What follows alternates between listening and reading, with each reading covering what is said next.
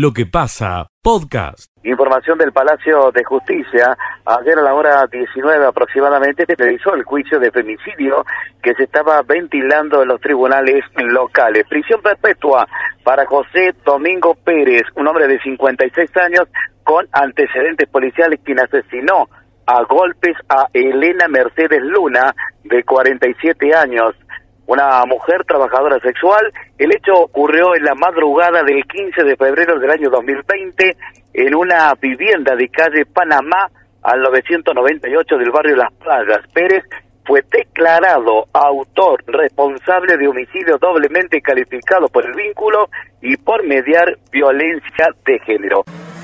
Escucha lo mejor de lo que pasa que se refiere al desfile que va a organizarse para el próximo 9 de noviembre. Ya está todo delineado, se está convocando a las instituciones de la ciudad de Belleville para coordinar para ese día el festejo de la ciudad de Belleville en el marco de un aniversario más. Mientras tanto que este sábado habrá una velada de gala en el Cine Teatro Coliseo de esta ciudad de Belleville por los 165 años de la Sociedad Italiana y los 75 de fundación del Cine Teatro Coliseo. Escucha lo mejor de lo que pasa. Se manifestó muy alegre, muy contento el intendente Sergio Avalis en sus redes sociales por el primer tramo y la primera conexión a red cloacal. Dijo que siente que el futuro de nuestro querido pueblo nos verá creciendo entre todos y para todos, una obra que demuestra que cuando las gestiones trascienden a las personas es porque vamos en el camino correcto, sigamos creciendo y haciendo las perdices. Esto fue lo que comentaba ayer el intendente Sergio Avalis con respecto, repetimos, a lo que es el primer tramo y primera conexión a red cloacal, una de las obras más anheladas desde hace muchísimos años, muchísimo tiempo en nuestra localidad. Escucha lo mejor de lo que pasa. La información desde la ciudad de Oliva, situación epidemiológica COVID-19. El Comité Operativo de Emergencias Local no reportó nuevos casos positivos ayer en la ciudad y hoy contamos con tan solo tres casos activos. Relacionado con la campaña de vacunación a menores entre 3 a 11 años, ayer dialogamos con Lucas Stefani, quien es pediatra, además coordinador del Comité Operativo de Emergencias Local. Lo consultamos con relación a la vacunación a menores y si se recomendaba la misma. Y esto no decía. Bueno, obviamente que, digamos, la, la, vacuna, como cualquier medicamento y como cualquier vacuna, tiene sus posibles efectos adversos, pero son, por lo general, son efectos adversos menores y los efectos adversos graves son muy pocos. No obstante, el coronavirus, que es lo que se está justamente preveniendo, que son las formas graves, en pediatría también puede haber complicaciones graves por el COVID. Y me ha tocado, en el caso particular, de trasladar a pacientes con COVID, con neumonía bilateral o atender en los últimos días con síndrome inflamatorio multisistémico, que es una complicación grave y que sea posterior al COVID. Y bueno, la vacuna viene justamente a evitar esa forma. Escucha lo mejor de lo que pasa. Este 14 de octubre, recordando que ayer, Miguel, se celebró el Día Mundial de los Fertilizantes y Fertilizar, una asociación civil que eh, es muy consistente en la generación de información, que nuclea por otra parte a los principales operadores en el mundo de los fertilizantes, sacó un comunicado, me pareció interesante compartirlo con ustedes, yo diría más formativo que informativo, pero centralmente dice que para que una planta crezca y se reproduzca requiere tres elementos indispensables, es el agua, la luz y los nutrientes.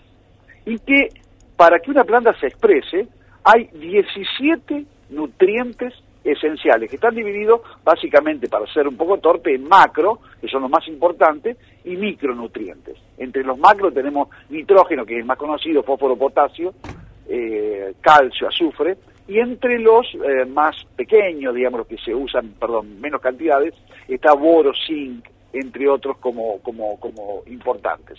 Vos sabés que ¿Qué es lo que me llamó la atención de los datos que eh, nos proporcionó Fertilizar?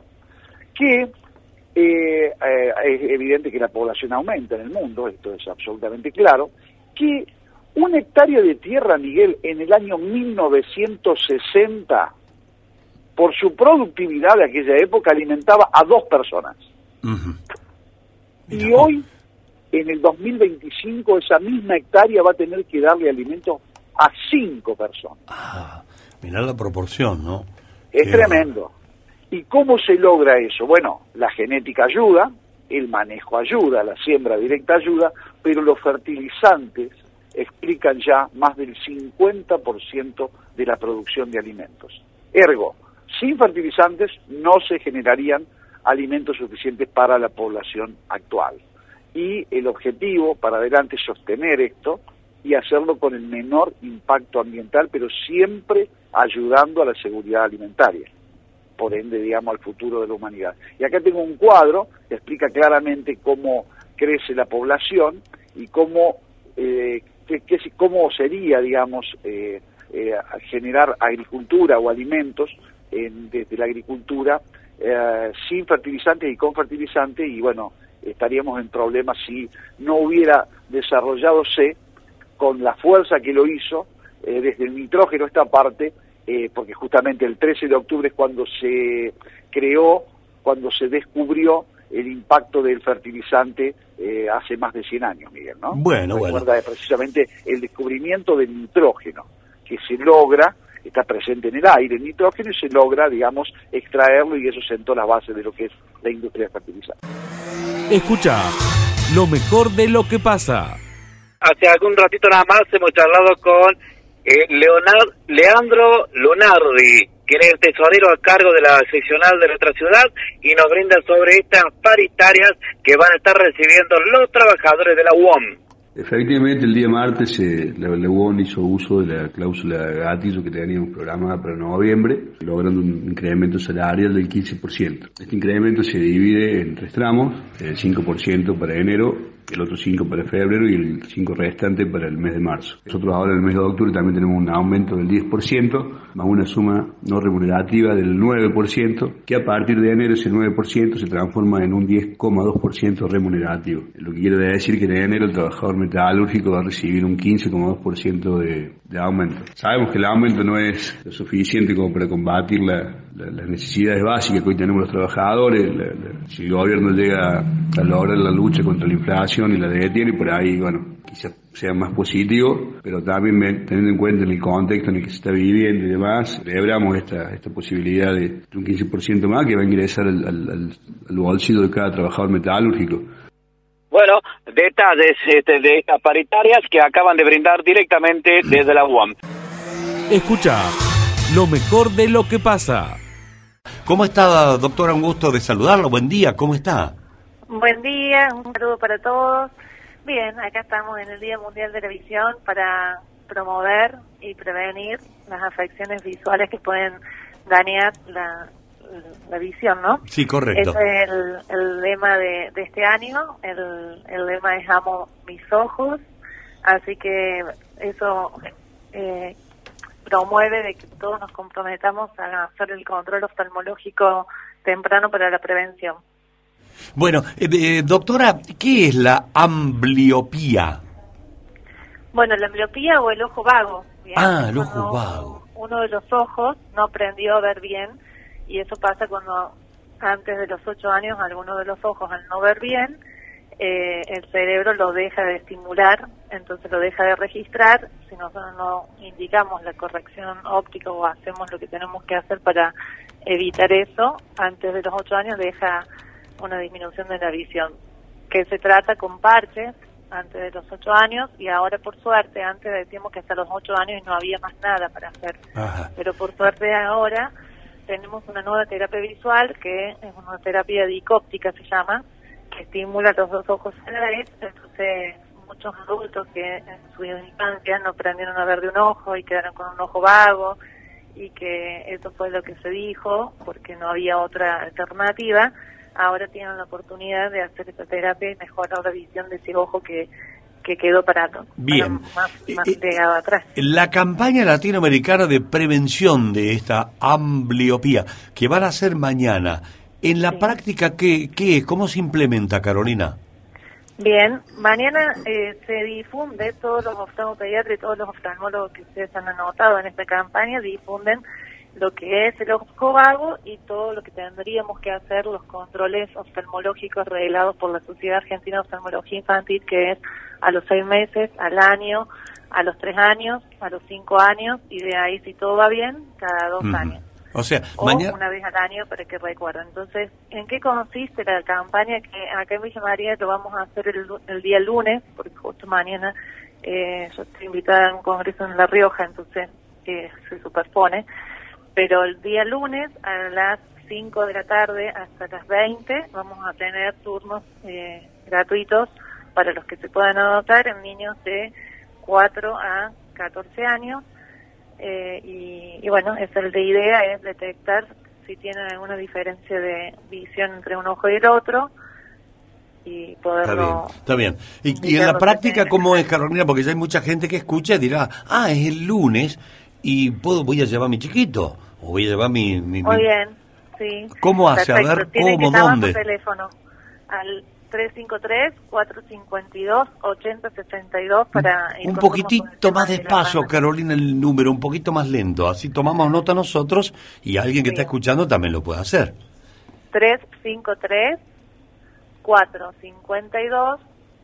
353-452-8062. Bien. O sea que a la- en- Esto también es un WhatsApp para que les sea más fácil porque a veces se da toda la línea. entre 4 y 14 años, dijo, si mal no escuché, Carolina. Sí, sí, sí. Vamos a hacerlo desde los cuatro años. Se Bueno. puede hacer a partir de los siete la campaña, pero los cuatro años nosotros ya podemos ver. ¿Y dónde, dónde, dónde hacen la práctica? eh, Este es en el centro médico Lisandro de la Torre, que está en la calle Lisandro de la Torre 368. Bien. Bueno, ¿hay mucha gente, eh, digamos, preocupante la presencia de ojos vagos o no? Sí, más o menos un 3% de la población eh, tiene ojo vago. Esto, este ojo vago lleva a una discapacidad justamente en la edad laboral eh, de las personas. Entonces, eh, la idea es eh, detectarlo a tiempo para que eso no suceda, porque después eh, influye en qué influye, influye en la visión binocular, porque nosotros necesitamos que los dos ojos vean bien para que podamos unir la imagen que da el ojo derecho con el ojo izquierdo y formar una única imagen. Gracias a eso podemos ver en profundidad, en volumen, y eso nos permite sobrepasar autos, eh, tener mejor precisión eh, en el aprendizaje, en los deportes, eh, elegir eh, bueno otras oportunidades laborales, por ejemplo. Bien, bien. Bueno, nosotros nos vamos a encargar por nuestra cuenta nomás de difundir ese número de teléfono para que el lunes las personas puedan participar de esto que es fantástico, la campaña latinoamericana de prevención de la ambliopía. Y aquí en Villa María se hacen en el sitio que usted ha mencionado, estimada Perfecto. Carolina.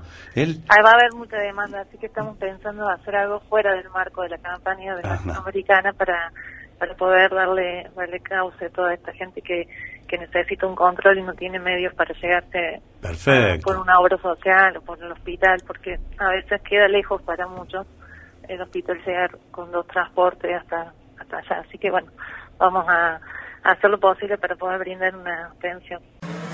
Escucha lo mejor de lo que pasa. Estamos directamente desde el centro cívico con la participación de vecinos de, nuestra ciudad, de Villanueva, de la localidad de Chazón, la entrega de 236 créditos que pertenecen al Banco de la Gente. Está por aquí el ministro Eduardo Castillo, el ministro de Industria, Comercio y Minería. Lo vamos a molestar algunos minutitos nada más, a ver, a ver, a ver. Ahí está. Un minuto, un minuto. Lo molesto un minuto de Eduardo de todo buen día. ¿Cómo le va? ¿Qué tal? Buen día. Hola Miguel y a toda la gente del piso. ¿Qué tal? ¿Cómo está, ministro? Buen día, buen día.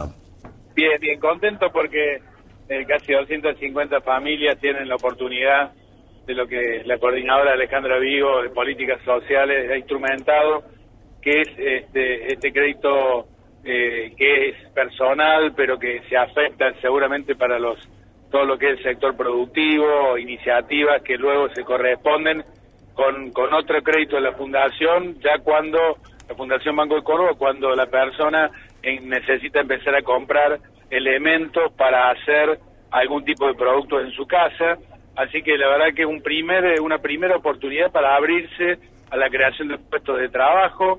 Iniciamos con 20 mil pesos, después ya este, vamos a un crédito de 50 mil, una vez que se paga eh, después de tres meses de gracia en 20 cuotas de, mil pesos y ya a la sexta cuota puede este, avanzar a un crédito de 50 mil y de esa manera este, tenemos la, la, posibilidad de ir creando empleo y pymes familiares que tienen que ver fundamentalmente con programas que tienen relación al sector alimentario, al sector textil que hacen los vecinos tanto de Villa María, Villanueva como del departamento. Claro, hoy es el día de la costurera, se lo cito así, porque está enmarcado dentro de este relato que de acciones de gobierno que está haciendo, ministro.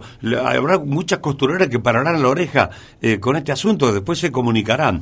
Pero está fantástico esto.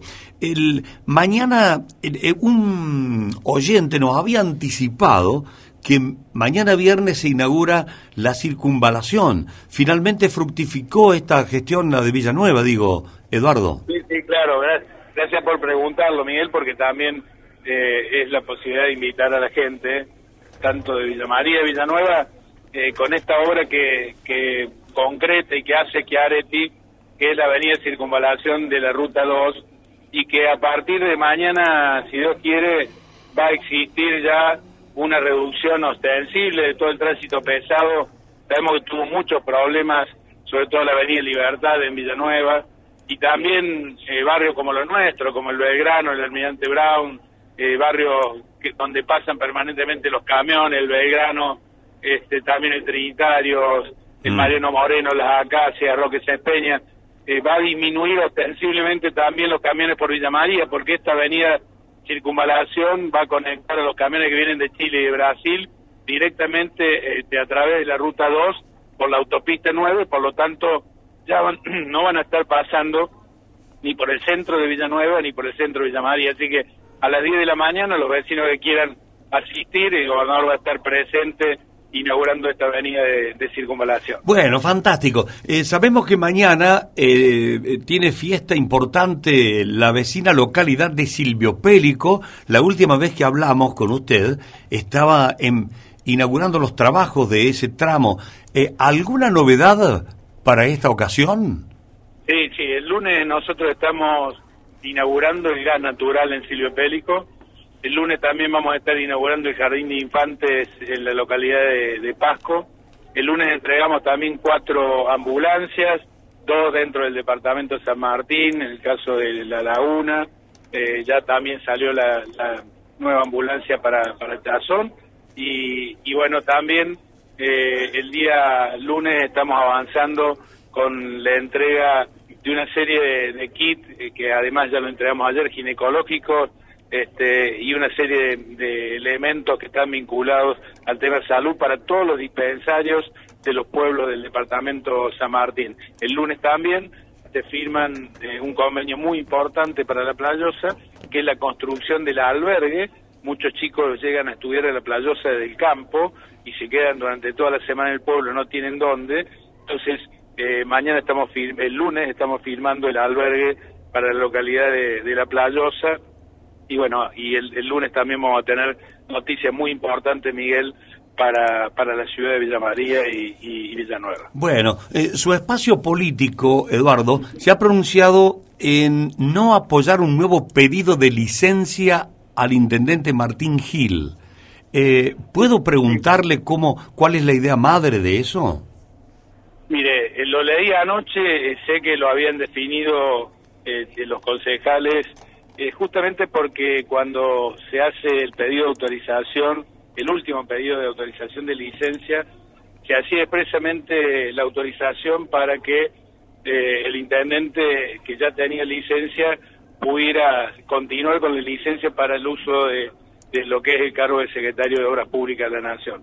Como este cargo no se está ejerciendo porque eh, está llevando adelante ya la candidatura a diputado, lo que están planteando los concejales, creo que también hay otros concejales que, que lo van a plantear o lo están planteando, son varios, eh, es que eh, se convoque a elecciones o que regrese el intendente a este cargo, porque ya eh, la habilitación del consejo no le corresponde con lo que está sucediendo hoy, ¿no? la habilitación que se le había dado ha fenecido justamente porque está con licencia en el uso del secretario de Obras Públicas y justamente está hoy ejerciendo como candidato a diputado y por eso creo que un poco el sentir de los villamarienses que nos dicen, bueno, necesitamos eh, saber quién es el, el, intendente, quién va a gobernar la ciudad y en ese caso eh, que haya elección. Y bueno, lo que hace Daniel López, Juan Carlos Cladera, también creo que Carlos de Falco y Julio Oyola se han pronunciado, se están pronunciando en ese sentido,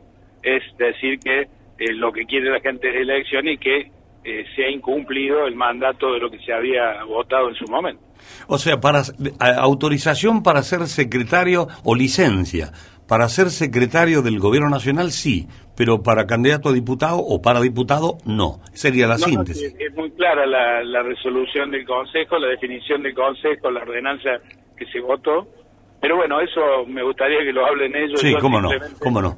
La verdad que eh, anoche eh, hicimos toda una, una, gira muy importante en Etruria, en cada localidad, y estuvimos, cuando llegamos, vimos lo que habían comunicado los concejales, este, y bueno, y por supuesto que que estamos, nos parece bien que, que la gente de Villa María pueda definitivamente votar, será en febrero, en marzo, cuando se disponga, o que, eh, eh, bueno, decida volver, ¿no? Claro. Escucha lo mejor de lo que pasa. Comenzamos entonces otro jueves de Mujer a Mujer, 14 de octubre, y le, saludamos a toda la audiencia. Hola, Ro, bienvenida a este nuevo de Mujer a Mujer. ¿Cómo estás? Hola, Melissa, ¿cómo le va? Todo muy bien, ¿vos, Ro? Pero muy bien, con muchas ganas de hacer el programa. Bueno, me alegro, Ro. Hoy estás con todas las pilas. Claro, y también, también estoy saludando a la Sabrina acá. Ah, muy bien, a Sabri, Priscila. A Priscila, a todos. A todas las mujeres, a, Vero, que también nos acompaña de allá, a todas claro, las mujeres. La sí. Muy bien. Bueno, Ro, contanos cuántos grados tenemos hoy en este día que está bastante caluroso. Bueno, temperatura 20 grados y la humedad 75%. Muy bien, Ro. ¿Y a qué número nos pueden escribir? Al 154, 113, 102. Hoy vamos a tener un micro perfumado.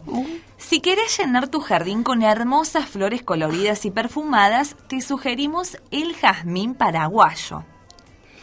Esta es una hermosa planta que se puede cultivar tanto en macetas como en el jardín. Son muy pocos los cuidados que necesita. Florece desde la primavera hasta finales de otoño. Ella siempre está de un verde intenso. Tiene un agradable aroma, por eso es ideal para sembrar en plazas y jardines. Requiere de bastante luz, siempre y cuando no sea directa. Es necesario regarlos con abundante agua, pero sin encharcar, y en verano regarla un poco más. Necesita de un suelo rico en vitaminas. Es una planta fuerte, pero la mosca blanca puede atacarla. Cuidado. Debemos prestar atención a la presencia de ella porque es su enemigo número uno. También sobre él hay una leyenda. Hace más de mil años los guaraníes iniciaron una larga migración. Ellos venían desde el mismo corazón de las selvas sudamericanas y se dirigían hacia el sur. Cuenta la leyenda que el jefe de la tribu del lugar tenía una bella hija que estaba enamorada de un joven oh, humilde, pero muy apuesto. Su padre no quería esa relación y encerró a su hija para que no viera al joven. Su padre quería casarla con quien él había elegido.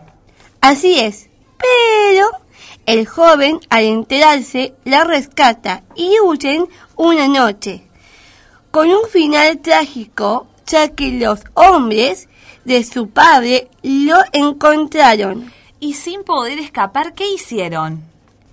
Decidieron hacer un pacto de sangre. Cada uno cortó su dedo. Las gotitas de sangre cayeron a la tierra y nació una hermosa planta. La, em, las flores blancas representan la sangre de la joven y la lila la de su enamorado. Luego se arrojaron a las aguas del río y sus cuerpos se separaron. Y así se formó la división de las aguas de la selva amazónica y de la plata. Y dicen que desde el otro mundo cuidan de todos los jazmines paraguachos. Qué bueno, Ro, todo esto que estamos contando Genial. sobre esta planta que tiene un aroma tan rico y más que todo en esta época primaveral. ¿A quién saludamos? Bien, hay mucha gente que nos escucha. Para todos ellos, un gran abrazo y gracias por estar siempre. Les mandamos un saludo enorme. Roy, Siempre. ¿con qué nos vamos? Vamos con Luis Fonsi. Yo no me doy por vencido. Chao, Ro. Nos vemos. Escucha lo mejor de lo que pasa. Hola Miguel, muy buen día. Y bueno, de esto que mencionabas recién allí en, en, en el inicio de, de la columna, antes del inicio, es de lo que se habla en el Consejo Liberante, porque estoy ubicado aquí, en el Consejo Liberante en la jornada de hoy, hacía muchas jornadas que, que no venía y fundamentalmente a partir de este anuncio, ¿no? De la definición del acastelismo de no acompañar otro pedido de licencia si así ocurriera en el mes de diciembre y por estas horas aquí en el Consejo Liberante es el tema excluyente, se habla en todos los pasillos. No hay ninguna duda que López y Cladera, si cumplen con, la palabra, con lo expresado en la jornada de ayer, van a votar en contra si hay un pedido de licencia. Ahora la duda está puesta en los otros dos concejales de, eh, de Hacemos por Córdoba, concejales que han decidido apoyar la lista del gobernador Schiaretti. Estamos hablando de Carlos de Falco y de Julio Oyola, para saber si van a acompañar esta misma iniciativa o van a esperar un poco más. Todavía es todo materia de especulaciones, pero lo cierto que, el conse- que en el Consejo esta noticia ayer cayó como como una bomba, diría, porque hay gente que ni siquiera lo sabía, que se enteró por nosotros en la radio ayer o en la radio hoy por la mañana. Así que, evidentemente, esto cambia un poco el escenario político aquí en la ciudad, Miguel. Bueno, ¿y qué temperatura hay adentro del Consejo con esta noticia? Eh, muy caliente. A esta altura hay una temperatura realmente muy caliente, muy agitada, porque hay una definición clara, Miguel. A partir de esto que ha decidido el acastelismo, no le queda otra a Martín Gil que en esta misma campaña anunciar qué va a hacer a partir de diciembre. ¿Y por qué digo esto? Y lo vamos a explicar bien nuevamente. Porque si efectivamente decide renunciar a la intendencia para asumir como diputado nacional, en 2022 vamos a tener elecciones municipales. Pero si decide justamente volver a la intendencia local a partir de diciembre, será candidato testimonial en estas elecciones de noviembre. Este es el gran punto, porque hoy no tiene los votos para pedir una nueva licencia, ya sea para diputado, para secretario de Obras Públicas, lo que sea, hoy ya no tiene los votos, no hay ninguna posibilidad, al menos así lo han expresado lo- los acastelistas. Entonces, ¿qué va a hacer Martín Gil? Si es diputado nacional, tiene que convocar elecciones municipales para el año próximo. Y si es eh, intendente de Villa María, a partir de diciembre nuevamente, para esta elección del mes de noviembre, va a ser un candidato testimonial, porque va a ser un candidato que no va a terminar asumiendo en el Claro. Congreso de la Nación. Y esto es un poco el juego que ha hecho el acastelismo y lo ha puesto un poco entre la espada y la pared en estas horas. Lo que pasa, podcast.